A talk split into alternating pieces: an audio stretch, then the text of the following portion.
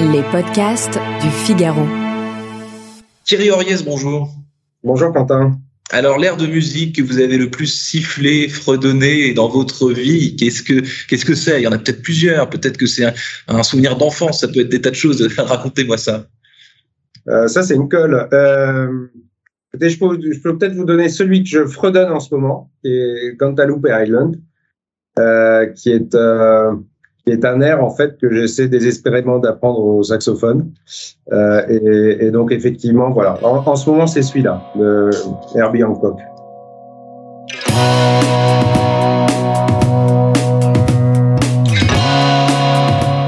Bonjour à tous et bienvenue au Talk Décideur du Figaro en visio encore avec sur mon écran et par conséquent aussi sur le vôtre, j'espère, euh, Thierry Oriès, DG de Henri Selmer Paris, fabricant français d'instruments de musique depuis 1885, fabricant français. Cela signifie Thierry Oriez que tout ce que fabrique Selmer Paris depuis le début à aujourd'hui, c'est made in France. Alors, il y a une, oui, il y a une, vraie culture historiquement du made in France chez Henri Selmer Paris.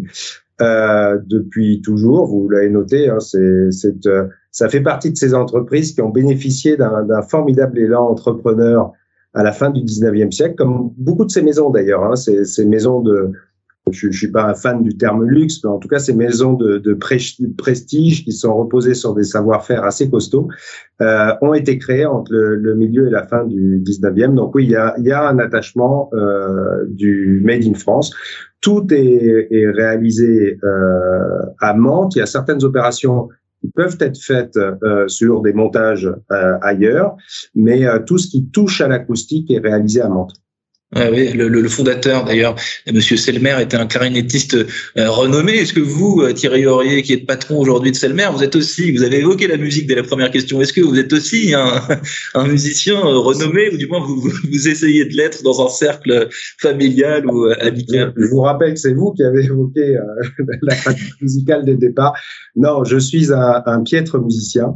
Au, au, tout début, il y a fort longtemps, sur de la flûte traversière. Donc, on, on se rapproche évidemment puisque c'est aussi un bois, comme, comme l'est le saxophone, paradoxalement, et la clarinette. Et aujourd'hui, ben, pour rien vous cacher, je prends des, des cours de saxophone, d'abord par, par plaisir personnel, et puis ça me permet bien évidemment de bien comprendre euh, cet instrument. Alors, ce qui est, ce qui est formidable quand on est piètre musicien comme moi, c'est qu'on se rend compte à quel point on a en ce moment sur euh, sur les scènes diverses et variées euh, du talent incomparable. Et donc, si vous voulez, le, la distance c'est entre un, un, mauvais musicien comme je suis, c'est le type qui fait 100 euh, mètres de footing essoufflé, et le marathonien kényan. C'est à peu près le même la, même distance. Les, ça vous permet de comprendre à la fois le, le travail qui est nécessaire. Les musiciens sont des bosseurs euh, et la persévérance et puis aussi euh, tout simplement le talent.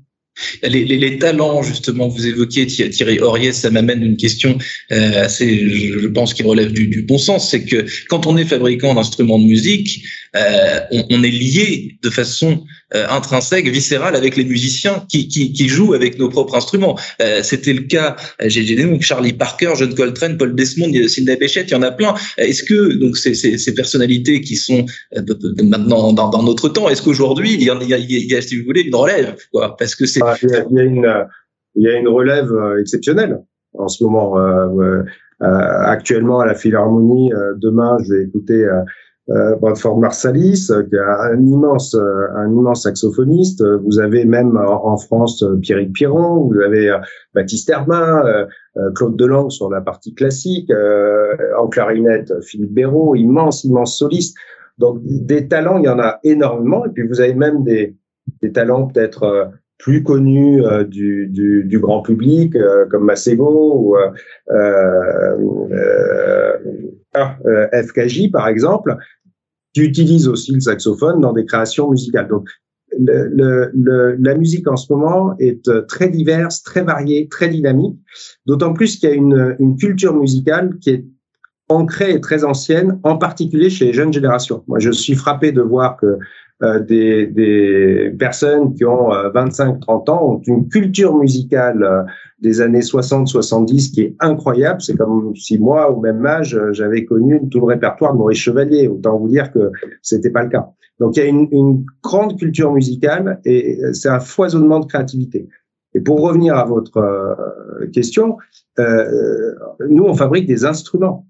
Donc un, instrument, c'est bien là pour accomplir une, tâche. Donc nous, on est totalement au service des musiciens. Et d'ailleurs, le, euh, ils sont euh, euh en permanence dans l'entreprise. Hein. Chaque instrument est certifié par un musicien professionnel. Et lorsqu'on développe des instruments, c'est pas un service euh, R&D euh, dans sa tour d'ivoire. Hein, tous les instruments sont développés avec l'aide de, nos ambassadeurs euh, qui, viennent apporter toutes les améliorations qu'ils souhaitent.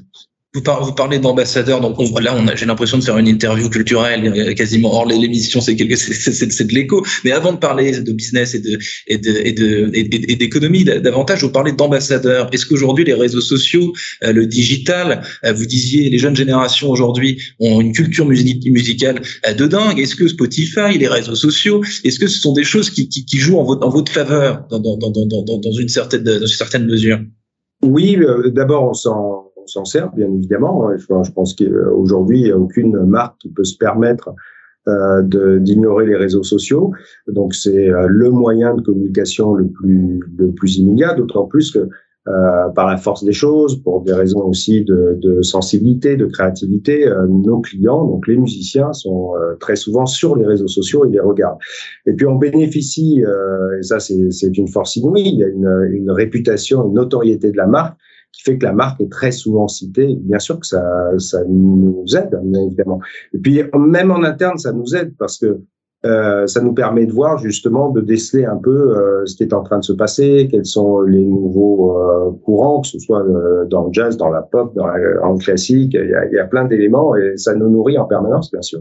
Comment évolue Thierry Auriez le, le marché de, de, de bah, ce, marché que, que, que, vous occupez depuis la naissance de, de Henri Selmer Paris jusqu'à aujourd'hui? Qu'est-ce qui change? Je ne vais pas vous demander d'être exhaustif évidemment, mais disons depuis le début voilà, vous fabriquez des, des instruments euh, made in France. Comment est-ce que, et là on va un peu parler de votre actualité, parce que bah, euh, une boîte qui a qui a qui, qui a une, une, réputation telle que la vôtre, elle, elle, doit évidemment rester sur un socle euh, de valeur initiale, mais aussi évoluer, innover à, sa manière. Qu'est-ce qui change euh, année après année, décennie après décennie? Ce qui change, c'est le, c'est la capacité de l'entreprise justement à proposer des instruments euh, qui évoluent, c'est-à-dire qui sont plus fiable, euh, plus juste, parfois plus facile à jouer, euh, plus adapté à certains types de musique. Euh, et la force de l'entreprise, y compris d'ailleurs pendant cette période Covid, je, je trouve ça assez remarquable, c'est que dans une période où quand même la musique était particulièrement touchée, hein, c'est, on, a, on a beaucoup parlé de, euh, de la grande faiblesse du culturel pendant la pandémie. Euh, c'était nécessaire, mais c'est, euh, exact. Les musiciens ont beaucoup souffert. L'entreprise d'ailleurs a souffert, hein, bien évidemment, puisque l'entreprise euh, s'adresse aux musiciens que vous évoquiez tout à l'heure, qui sont les musiciens de légende, mais elle s'adresse aussi à l'amateur, elle s'adresse au conservatoire, elle s'adresse aux classes de musique, et tout ça, c'est stoppé quand même. Mmh. Mais l'entreprise a, a, réalisé un certain nombre de lancements, justement sur euh, des instruments plus adaptés au marché. On, on a sorti euh, un, un, saxophone qui est l'Axos, qui se veut justement. Alors nous, on n'est que dans les instruments professionnels, donc euh, plutôt haut de gamme, très haut de gamme. L'Axo, c'est plutôt un instrument semi-professionnel, donc un peu plus abordable, euh, qui a très bien marché. On a lancé le Suprême, qui est considéré comme euh, vraiment actuellement le, Stradivarius du saxophone. Donc il y a, toujours en permanence des évolutions. Et puis on peut innover sans forcément apporter de la nouveauté. En, pendant justement cette période Covid, on a lancé un service de d'instruments d'occasion. Donc, ce sont les instruments que nous rachetons, que nous rénovons entièrement et que nous allons proposer sur le marché.